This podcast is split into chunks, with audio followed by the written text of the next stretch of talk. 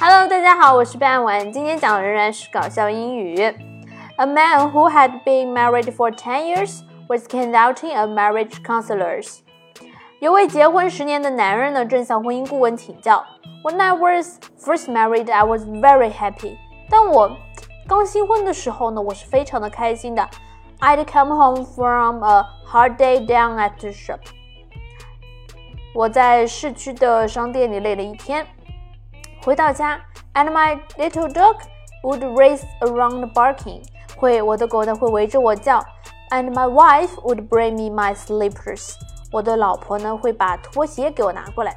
Now everything's changed，但是现在一切都变了。When I come home，当我回家的时候，my dog brings me my slippers。我的狗会把拖鞋拿给我，and my wife barks at me。反而我的妻子 对我又喊又叫。I don't know what you are complaining about," said the counselor.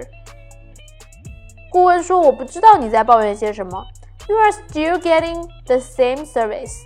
你得到的服务还是一样的呀。”啊，顾问原来觉得，只要里面的内容没有变，就是没有变化。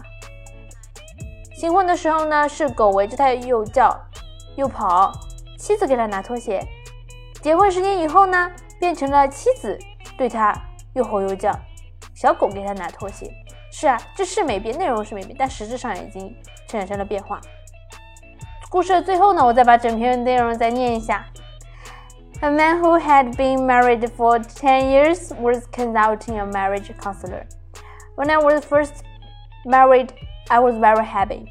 I'd come home from a hard day down at the shop, and my little dog would race around barking, and my wife would bring me my slippers.